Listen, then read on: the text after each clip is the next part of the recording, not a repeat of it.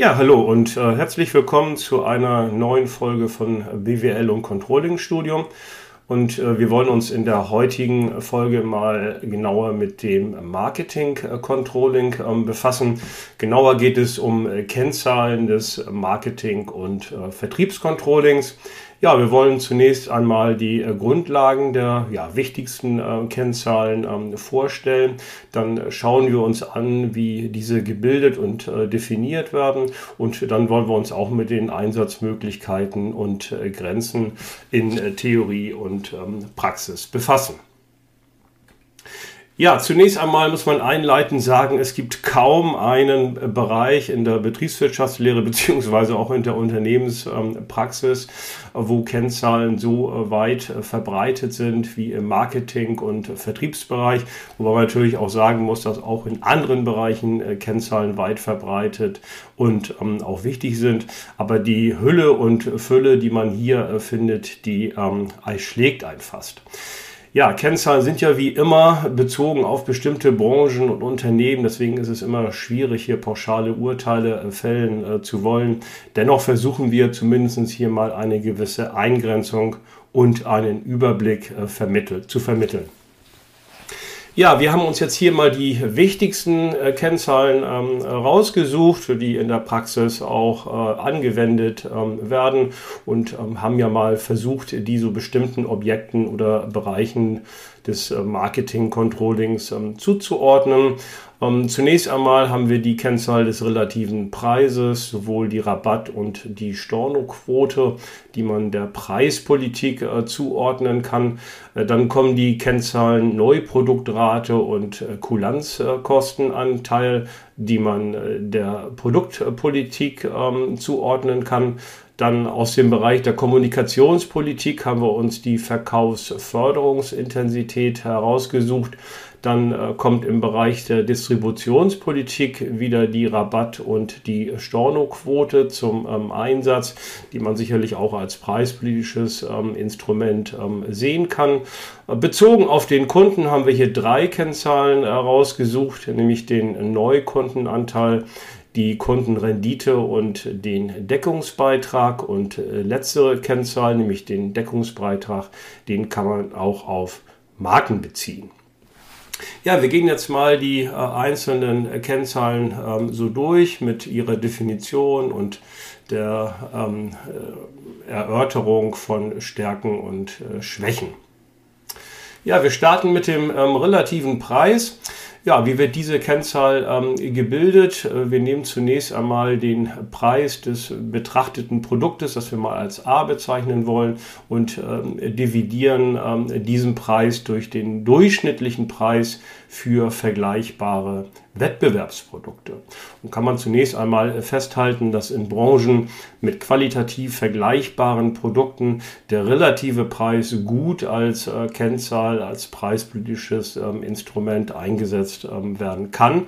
Und diese Kennzahl simuliert die Wahrnehmung der Kunden und unterstützt damit auch das Preismanagement.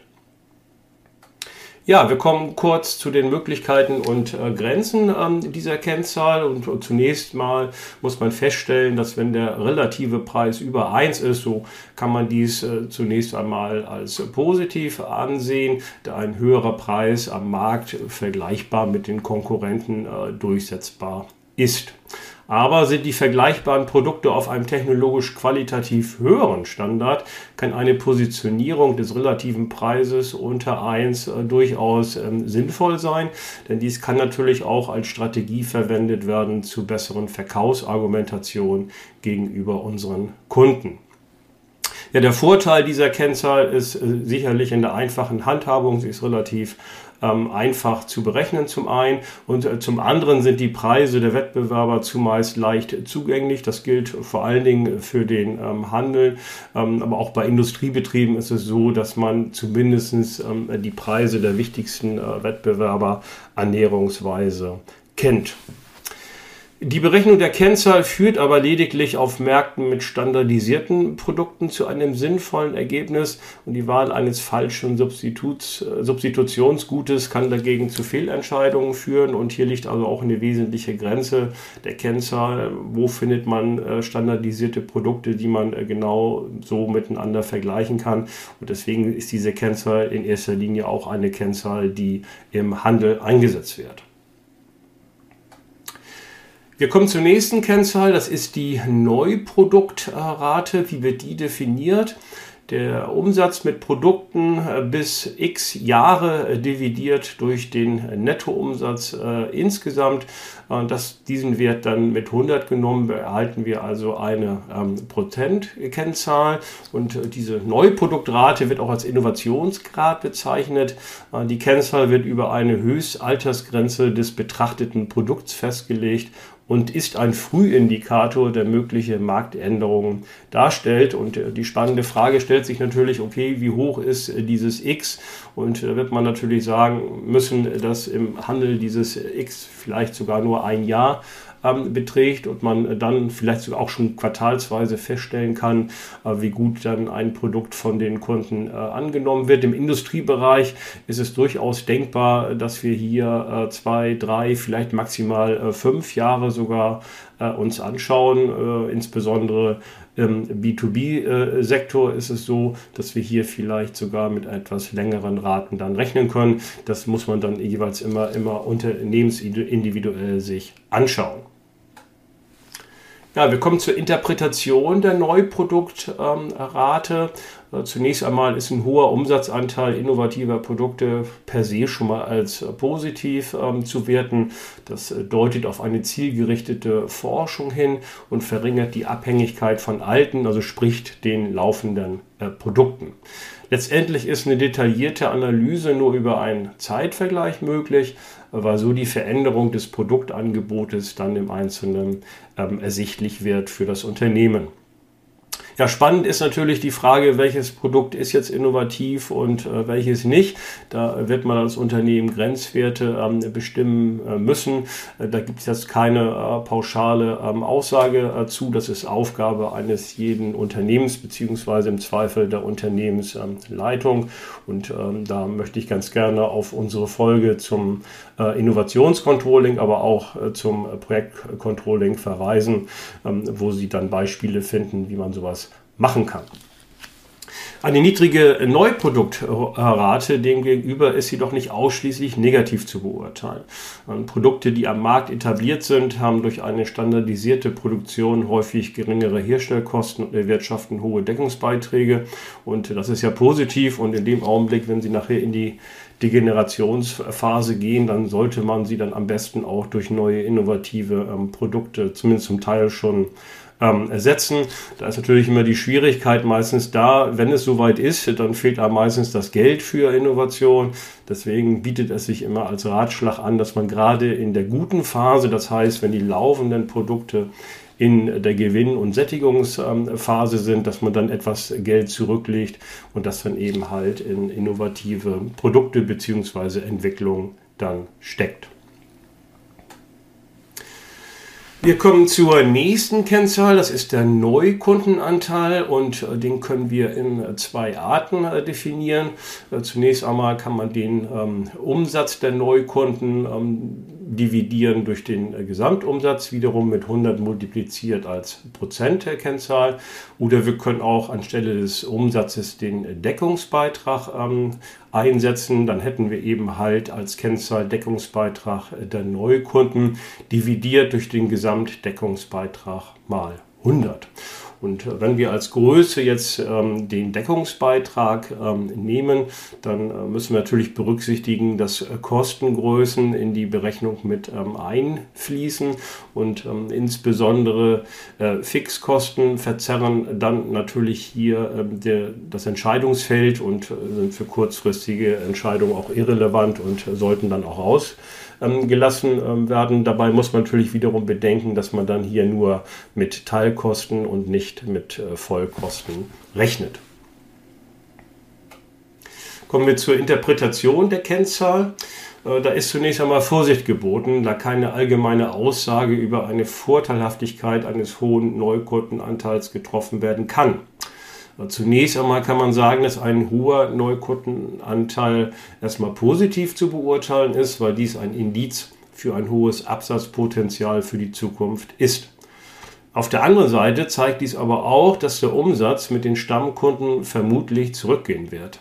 Es könnte auch eine starke Fluktuation in der Kundschaft vorliegen, zumindest bei einem lang anhaltenden hohen Umsatzanteil der Neukunden. Daher empfiehlt sich zur besseren Beurteilung dieser Vertriebskennzahl eine parallele Beobachtung des Produktlebenszykluses. Und in der Wachstumsphase hat diese Kennzahl sicherlich eine höhere Bedeutung als in der Sättigungsphase, weil es dann ja auch darauf ankommt, erstmal Marktpotenzial ähm, zu realisieren, Kunden zu gewinnen und äh, im Zweifel vielleicht die Kosten etwas zurückzustellen und äh, bis das Produkt dann im Grunde genommen äh, Cash erwirtschaftet, dann wird es immer noch eine gewisse Zeit ähm, dauern. Wird ein höherer Neukundenanteil angestrebt, sind jedoch die Kosten der Neukundenakquise denen der Stammkundenpflege gegenüberzustellen, um die Vorteilhaftigkeit dieser beiden, wenn man so will, Alternativen miteinander vergleichen zu können. Die nächste Kennzahl, die wir uns anschauen wollen, ist die ähm, Rabattquote und die wird wie folgt definiert. Das gewährte Rabattvolumen dividiert durch den äh, Bruttoumsatz wiederum mit 100 multipliziert als Prozentkennzahl. Und das ist eigentlich auch so mit die einzige Kennzahl, äh, die man im Bereich des Marketing und äh, Vertriebscontrollings findet, wo eben halt der Bruttoumsatz anstelle des Nettoumsatzes, also ohne Mehrwertsteuer, und ähm, ohne Erlösschmälerung ähm, genommen wird. Dies liegt äh, daran, dass die Rabattquote in der Praxis in der Regel auf den Brutto- und nicht auf den Nettoumsatz gewährt wird. Ja, die Kennzahl kann für das gesamte Unternehmen bestimmt werden, aber auch für ausgewählte Produkte, Kunden oder Außendienstmitarbeitende ist dies ebenfalls möglich.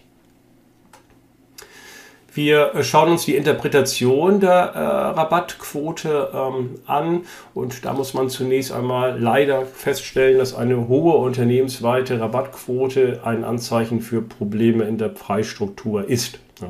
Daher bietet es sich dann an, dass man eine Aufteilung in Produkt, Kunden oder Außendienstmitarbeitenden Rabattquote dann vornimmt, um einen detaillierten Einblick in die Preispolitik zu gewinnen. Das heißt, äh, folgt im Grunde genommen ähm, Folgen, die handeln dann im Grunde genommen nochmal einer strategischen Vorgabe in der Preispolitik äh, oder eben nicht. Und eine hohe Produktrabattquote ist ein Anzeichen dafür, dass die Preise am Markt nicht durchsetzbar sind. In Bezug auf den Kunden äh, kann eine hohe Rabattquote auf einerseits Liquiditätsprobleme oder auch andererseits eine gute Verhandlungsposition des oder der Kunden hinweisen. Werden Außendienstmitarbeitende betrachtet, so kann es zu regionalen Unterschieden bei der Preisgestaltung für bestimmte Einsatzgebiete kommen. Das kennen wir eben halt alle, dass die ähm, Einsatzgebiete eben halt äh, wirtschaftlich unterschiedlich ähm, äh, stark sind. Und äh, diese Unterschiede können wir innerhalb von Deutschland betrachten. Wir können sie europaweit, aber auch weltweit dann uns anschauen.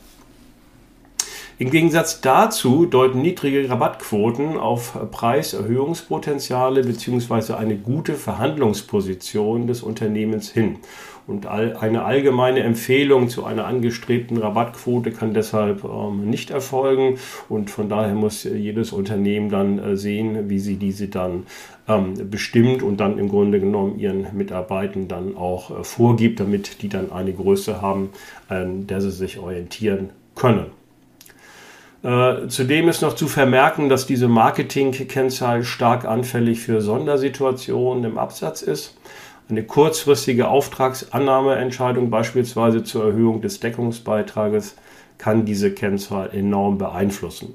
Genauere Analysen sind daher nur über einen Zeitvergleich möglich, wo sich im Grunde genommen diese Sondereffekte dann äh, im Zeitvergleich ähm, nivellieren. Kommen wir zur nächsten Kennzahl. Das ist die Stornoquote, die wie folgt ähm, definiert wird.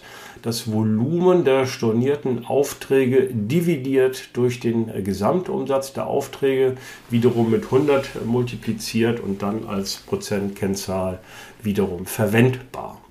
Äh, die Stornoquote erfasst alle Aufträge, bei denen der Kunde vom Kaufvertrag äh, nachträglich zurückgetreten ähm, ist und äh, diese Vertriebskennzahl kann äquivalent zur Rabattquote auch Produktkunden oder auch Außendienstmitarbeitenden spezifisch berechnet werden.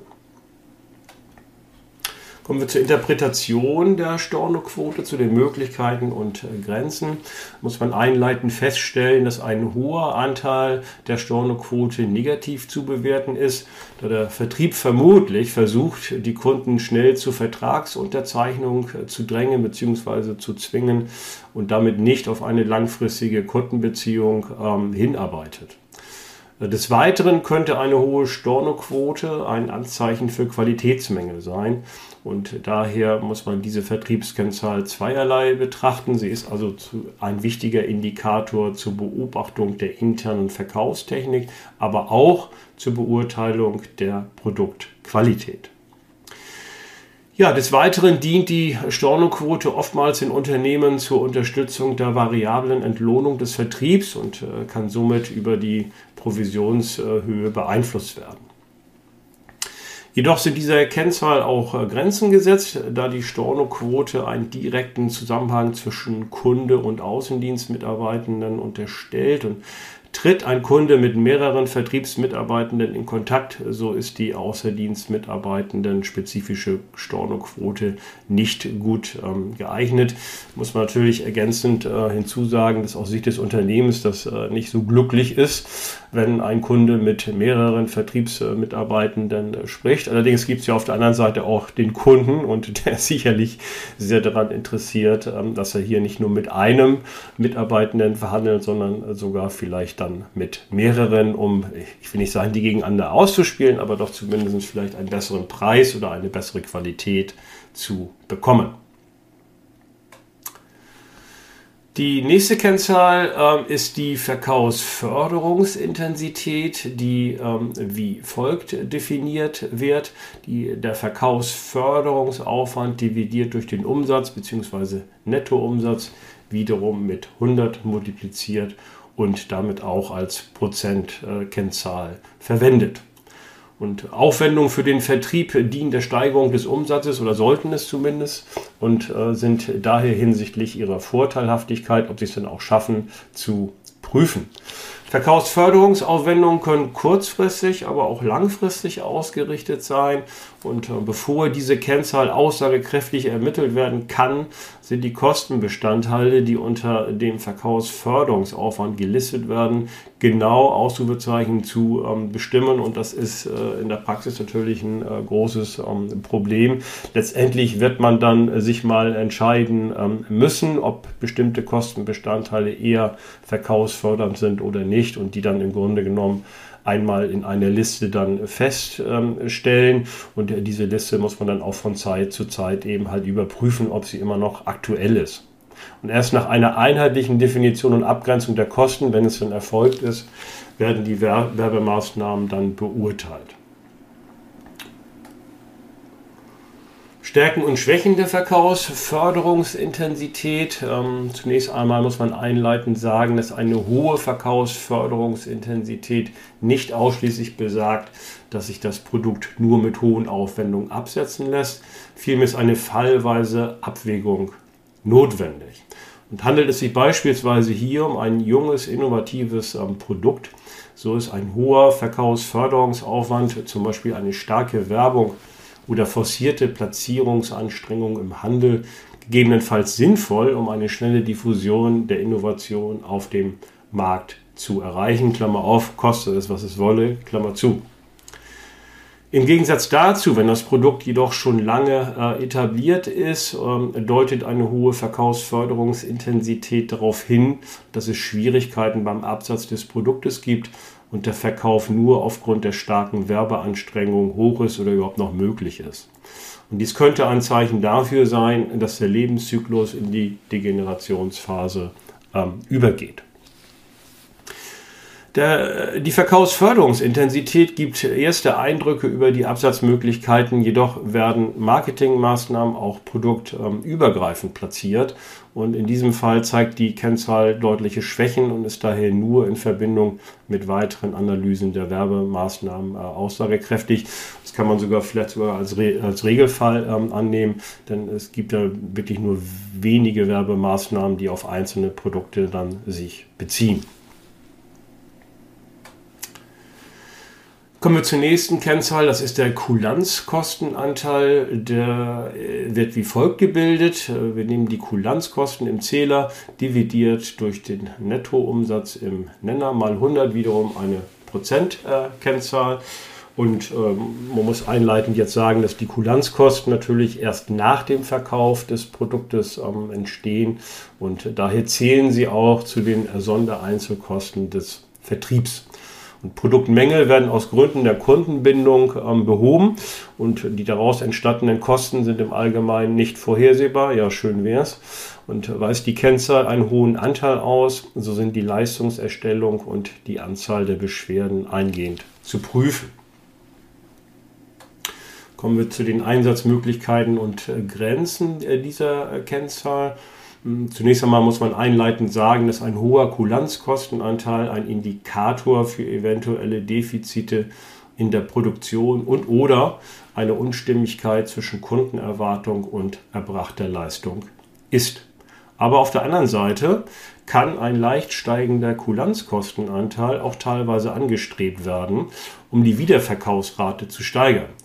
Weil eine positive, kulante Reaktion auf eine Reklamation nach der Garantiezeit die Zufriedenheit der Kunden positiv beeinflussen und zum erneuten Kauf anregen kann. Das kennen wir alle, wenn eine Kleinigkeit ähm, vorliegt und ähm, man das Produkt äh, reklamiert und äh, das Unternehmen kann diese Kleinigkeit relativ schnell, einfach und kostengünstig für den Kunden wiederherstellen, dann ist man meistens zufrieden ähm, gestimmt und dann wird man auch bei diesem ähm, Unternehmen und bei dem Produkt an, beim Wiederkauf bleiben. Die Gefahr bei der Interpretation liegt nun darin, einen hohen Kulanzkostenanteil ausschließlich negativ zu deuten. Nur im Zusammenhang mit der Zielformulierung der angestrebten Höhe, wie eben besprochen, ist diese Marketing-Kennzahl schlüssig zu interpretieren. Wir kommen nun zum äh, Kundendeckungsbeitrag und äh, diese Kennzahl wird wie folgt gebildet. Der Umsatz mit Kunde A und davon abgezogen dem Kunden A zurechenbare Kosten. Und der Deckungsbeitrag kann, so, kann sowohl kundenspezifisch, aber auch markenspezifisch berechnet werden. Und bei dem Kundendeckungsbeitrag sind am besten die direkt dem Kunden zurechenbaren Kosten zu bestimmen. Und diese setzen sich eben halt aus Rabatten, Herstellkosten oder auch direkt zurechenbaren Werbemaßnahmen zusammen. Und werden die Kosten zudem nach ihrer Abbaufähigkeit ähm, gegliedert, so können mehrere Deckungsbeitragsstufen ähm, hilfreich sein. Und wie man sowas machen kann, äh, da verweisen wir ganz gerne auf unsere Folge zur Fixkostendeckungsrechnung. Da kann man sich mal die einzelnen Stufen dann im Detail anschauen. Äh, zur Interpretation dieser äh, Kennzahl. Ähm, diese Kennzahl dient nicht nur zur Beurteilung der Ertragsstärke eines Kunden, sondern auch für die zukünftige Angebotskalkulation und die Grenzen des äh, Kundendeckungsbeitrages werden dann erreicht, sobald nicht zurechenbare Gemeinkosten auf die Kunden verteilt werden, da eine Schlüsselung der Kosten immer zu Ungenauigkeiten führt. Das ist richtig. Auf der anderen Seite ist das aber auch ein generelles Problem, das man in der Kostenrechnung äh, immer hat und das man nie richtig in Anführungszeichen dann lösen kann. Ja, analog dazu noch die Kennzahl äh, des Markendeckungsbeitrages. Da bildet sich äh, analog zum Kundendeckungsbeitrag wie folgt. Der Umsatz mit Marke A und davon abgezogen die äh, der Marke A zurechenbaren Kosten. Und damit erfolgt die Berechnung des markenspezifischen Deckungsbeitrages äquivalent zur Vorgehensweise des Kundendeckungsbeitrages. Und die zurechenbaren Kostenbestandteile können beispielsweise Patent- ähm, oder Lizenzkosten äh, für eine Marke äh, darstellen. Markenkennzahlen können in Unternehmen angewendet werden, die mehrere Marken führen und sind daher eher für große Unternehmen gut geeignet. Und die Interpretation dieser Kennzahl erfolgt analog zum Kundendeckungsbeitrag. Dann äh, kommen wir zur Kundenrendite, ähm, die wie folgt äh, definiert ist. Wir nehmen den Kundendeckungsbeitrag und dividieren äh, diese Zahl durch den Umsatz des Kunden. Wiederum mit 100 multipliziert haben wir eine Prozentkennzahl. Und ausgehend eben halt vom Kundendeckungsbeitrag, den wir zunächst einmal bestimmen müssen, lässt sich dann die äh, Kundenrendite relativ leicht ermitteln, weil der Umsatz ja eine Größe ist, äh, die man in der Regel schnell aus der Kostenrechnung ziehen kann. Der Deckungsbeitrag eines ausgewählten Kunden äh, wird ins Verhältnis zum Umsatz ähm, mit diesem Kunden ähm, gesetzt und es empfiehlt sich, die Deckungsbeitragsstufe mit den dem Kunden direkt zurechenbaren Kosten äh, zu wählen. Und das ist eben halt in der Regel die erste Deckungsbeitragsstufe, also ohne Berücksichtigung äh, weiterer Gemeinkosten und schon gar nicht mit weiteren Fixkosten. Ja, kurz zur Interpretation wird der Empfehlung gefolgt, bei der Deckungsbeitragsstufe die dem Kunden direkt zurechenbaren Kosten zu wählen, werden nicht alle Gemeinkosten berücksichtigt, wie eben schon ähm, gesagt, und Fixkosten ohnehin nicht. Daher stellt diese Rendite auch keine Gewinnmarge dar und sie wird dann auch ähm, vergleichsweise hoch ausgewiesen. Muss man immer so ein bisschen vorsichtig sein, wenn man das der Geschäftsführung präsentiert, die vielleicht vielleicht nicht unbedingt äh, ökonomisch ausgebildet ist und dann gewisse Traumrenditen sind. Nein, ähm, da fehlen eben halt noch äh, bestimmte Kostenbestandteile. Es werden nur Teilkosten, nämlich die direkt diesem Produkt zurechenbaren, dann eben halt hier ausgewiesen. Aber wenn man das berücksichtigt, sind jedoch Profitabilitätsvergleiche möglich, bei denen Ausreißer ähm, ersichtlich werden und die Kennzahl ist daher nur im Vergleich zu anderen Kundenrenditen ein geeignetes Instrument und nicht unbedingt ein Instrument, um bestimmte Rentabilitäten im Unternehmen miteinander vergleichen zu können. Ja, das als ganz kurzer äh, Einblick in so die wichtigsten äh, Kennzahlen des Marketing- und äh, Vertriebscontrollings. Und wir kommen äh, jetzt zu einem kurzen äh, Fazit, wobei man dieses Fazit auch noch auf andere Kennzahlen, die hier in diesem ähm, Bereich genutzt werden, ähm, übertragen werden kann. Zunächst einmal positiv ist zu sehen, dass wir eine quantitative Darstellung vielschichtiger und komplexer Sachverhalte des Marketing- und Vertriebsbereichs in konzentrierter Form haben. Aber hier sind auch drei weitere Schwachpunkte äh, zu nennen. Zunächst einmal das Außerachtlassen qualitativer Zusammenhänge im Marketingbereich. Das haben Kennzahlen in der Regel immer so ähm, für sich. Und äh, insbesondere im Marketing- und Vertriebsbereich, wo das Verkaufen natürlich auch mit Emotionen ähm, verbunden ist, ist es ein bisschen schwierig, da mit so quantitativen Zahlen dann äh, immer ausschließlich zu rechnen. Ja, wir haben schon gesehen bei den Grenzen dieser einzelnen äh, Kennzahlen, dass man gegebenenfalls falsche Schlüsse aus der Kennzahlenverwendung ähm, ziehen ähm, kann. Immer dann, wenn wir jetzt nicht diesen Normalvergleich äh, haben, sondern wir eben halt Ausreißersituationen haben, Sondersituationen wie beispielsweise Sonderpreise oder es werden bestimmte Aufträge ähm, angenommen oder viel Aufträge angenommen, um den Deckungsbeitrag in einem Quartal oder in einem Monat besonders ähm, hochzuschrauben. Und deswegen bieten sich immer so Zeitvergleiche an, wo sich dann im, äh, in der Regel diese Sonderfälle dann äh, nivellieren. Äh, das zeigt aber auch, dass ein unternehmensübergreifendes Benchmarking kaum möglich ist. Lernen von den Besten ist immer gut, ähm, aber die äh, anderen Unternehmen, selbst wenn sie in der gleichen Branche, in der gleichen Größe tätig ähm, sind, ähm, sind eben halt anders als unser eigenes Unternehmen und da muss man eben halt gucken, ähm, ob man hier überhaupt einen Vergleich so einfach ermöglichen kann über einzelne Kennzahlen. Ja, zum Schluss äh, wollen wir noch verweisen auf weiteres Übungsmaterial. Äh, wenn Sie in der Fernuniversität in Hagen eingeschrieben sind und Zugriff haben dadurch auf meine Moodle-Lernumgebung, dann können Sie hier weiteres Übungsmaterial dann äh, runterladen. Und wenn nicht, dann kann ich Ihnen meine Bücher zum Unternehmenscontrolling und die Übungsbücher zum Controlling empfehlen, wo Sie eben halt hier noch weiteres Material finden. Und wenn Sie generell ähm, Lust haben, BWL zu sich anzuschauen, zu ein bisschen zu studieren, das auf mobilen und spielerischem Wege, dann kann ich Ihnen unsere App BWL Champion empfehlen, die Sie im App Store und im Google Play Store äh, downloaden können. Kostenlose Version ist möglich. Ähm, es gibt auch Abo-Modelle mit studentenfreundlichen Preisen ohne nervige Werbung und mit allen Funktionen.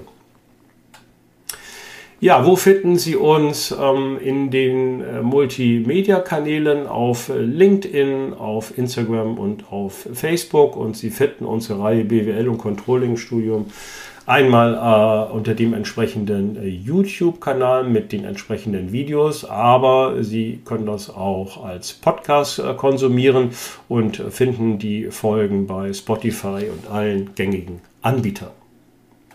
Ja, dann kommen wir auch schon zum Schluss. Wenn Ihnen diese Folge gefallen hat, dann äh, freuen wir uns über einen Daumen hoch. Ansonsten abonnieren Sie am besten äh, den von Ihnen präferierten äh, Kanal, dann verpassen Sie keine Folge. Und somit sagen wir Tschüss und bis zum nächsten Mal.